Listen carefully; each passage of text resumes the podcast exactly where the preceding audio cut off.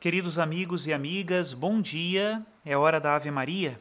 Em nome do Pai, do Filho e do Espírito Santo. Amém. O anjo do Senhor anunciou a Maria, e ela concebeu do Espírito Santo. Ave Maria, cheia de graça, o Senhor é convosco. Bendita sois vós entre as mulheres, e bendito é o fruto do vosso ventre, Jesus. Santa Maria, Mãe de Deus, rogai por nós, pecadores, agora e na hora de nossa morte. Amém. Eis aqui a escrava do Senhor, faça-se em mim segundo a vossa palavra. Ave Maria, cheia de graça, o Senhor é convosco. Bendita sois vós entre as mulheres, e bendito é o fruto do vosso ventre, Jesus. Santa Maria, Mãe de Deus, rogai por nós, pecadores, agora e na hora de nossa morte. Amém. E o Verbo de Deus se fez carne e habitou entre nós. Ave Maria, cheia de graça, o Senhor é convosco. Bendita sois vós entre as mulheres, e bendito é o fruto do vosso ventre, Jesus. Santa Maria, Mãe de Deus, rogai por nós, pecadores, agora e na hora de nossa morte. Amém. Rogai por nós, ó Santa Mãe de Deus, para que sejamos dignos das promessas de Cristo. Oremos, infundi, Senhor, em nossas almas a vossa graça, nós o suplicamos, para que nós que conhecemos pelo anúncio do anjo a encarnação de Jesus Cristo, vosso Filho e nosso Senhor, cheguemos por sua paixão e morte de cruz à glória da ressurreição da carne. Pelo mesmo Cristo nosso Senhor. Amém. Em nome do Pai, do Filho e do Espírito Santo. Amém. Tendo por base esse livro Jesus em Nazaré, hoje nós vamos ler o capítulo sobre a maldade. Também a maldade é uma experiência que todos nós fazemos no nosso cotidiano, e é importante que nós meditemos sobre ela e o modo como nós vamos responder a ela. Ouçamos agora. A maldade. Mas também ele conheceu muito bem a inimizade que chega à malvadez. A história do joio e do trigo ainda hoje nos revolta. Lançar de propósito sementes de erva ruim no campo de alguém para lhe estragar a colheita de trigo, aproveitando o descuido dos empregados? Que requinte de maldade! Deliberada e habilidosamente cometida. Nosso Senhor conheceu os ódios mesquinhos, o espírito de vingança, as brigas intermináveis, as invejas raivosas. Não viveu num mundo inocente, não era ingênuo, contava com tudo e ensinou-nos a contar com todas as fraquezas humanas, sem perdermos a serenidade. Conheceu os ciúmes entre colegas de trabalho, como descreve na parábola dos trabalhadores na vinha, os quais se irritam porque os últimos recebem tanto como eles, embora em nada tenham sido prejudicados. Conheceu as reações rudes dos que passaram maus bocados e por isso infligem sofrimentos a outros por causas muito menores, como na parábola do devedor impiedoso. Conheceu a dureza dos bons quando veem ser bem tratados os maus, como na contraparábola do filho pródigo. Conheceu a violência contra quem vem pedir o que lhe devem, como na parábola dos vinhateiros homicidas. E, por vezes, o desprezo e a agressividade gratuita contra quem simplesmente cumpre um amável encargo, como procederam para com os servos do rei, os primeiros convidados na parábola da grande ceia e das bodas do príncipe. Só por verem contrariados os seus planos imediatos, tinham mais que fazer. Conheceu a violência política, como na parábola do rei, que regressa triunfante e manda degolar os seus inimigos na sua presença.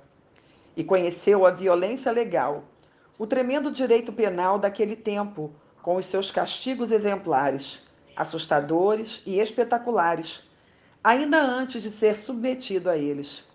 Se alguém quer seguir-me, negue-se a si mesmo, tome a sua cruz e siga-me. Tomar a cruz, que expressão tão forte! Pensariam os discípulos sem, no entanto, imaginarem que haviam de assistir à autêntica crucificação do Mestre. Nem isso queriam pensar. Para eles, aquela expressão do Mestre era apenas uma espécie de parábola ou lugar comum tomado das terríveis cenas de tortura que todos alguma vez teriam presenciado horrorizados e morbidamente curiosos. Espetáculo medonho a que Jesus também terá assistido quando jovem e do qual sua mãe procuraria afastá-lo, banhada em lágrimas de piedade e de medo.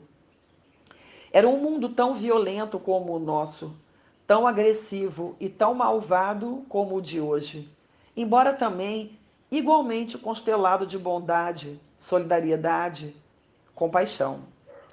Veloemos mais adiante retratado na parábola do bom samaritano. Entretanto, imaginemos em que medida todo este leque de agressividades terá afetado diretamente Jesus nos seus anos de Nazaré. Pensamos que, por ele ser bom, nada de hostil lhe tocaria? Se ele veio para sofrer por nós, maledicência e intrigas mesquinhas não lhe faltariam. Basta pertencer a uma família para sofrer antipatias de outras famílias, por velhas inimizades acumuladas desde sabe-se lá quando. Basta exercer um ofício para desagradar aos concorrentes. Basta ter de cobrar para enervar os devedores. Basta ser sereno para provocar a ira dos coléricos. Basta ser piedoso e cumpridor para ser acusado de presunção. Basta possuir alguma coisa para suscitar invejas. Basta dizer uma palavra para ser mal interpretado por alguém. Basta ser feliz para irritar quem não o é. Basta ser amável com uma pessoa para ser criticado por quem não gosta dela. Basta não pensar em casamento para ser mal visto pelas mães de moças que desejam se casar. Basta uma simples correção ou um conselho para criar suscetibilidades e etc. E isto sem contar com as reações violentas dos desequilibrados, dos ébrios, dos avaros, dos desonestos, dos ambiciosos, dos preconceituosos, dos rudes, dos trapaceiros, dos prepotentes, dos que guardavam segredos vergonhosos na consciência e assim por diante. Como imaginamos Nazaré? Uma povoação idílica onde não entrara o pecado original? Ou então um povo que ajoelhava ao passar pela casa de José? Haveria gente muito boa, muito santa e muito amiga da Sagrada Família. Mas imaginamos que seriam todos ou mesmo a maioria? E como imaginamos as autoridades nazarenas? De uma sensatez e justiça toda a prova? Sem um abuso, sem sombra de corrupção, sem o mínimo resquício de rivalidade política, sem qualquer partidarismo, sem nepotismo, imparcialíssimas, competentíssimas. E a polícia, isto é, os militares e outras forças de ordem, lendo e meditando todos os dias o Código dos Direitos Humanos? E os chefes da sinagoga, mais o pessoal de quem se rodeavam?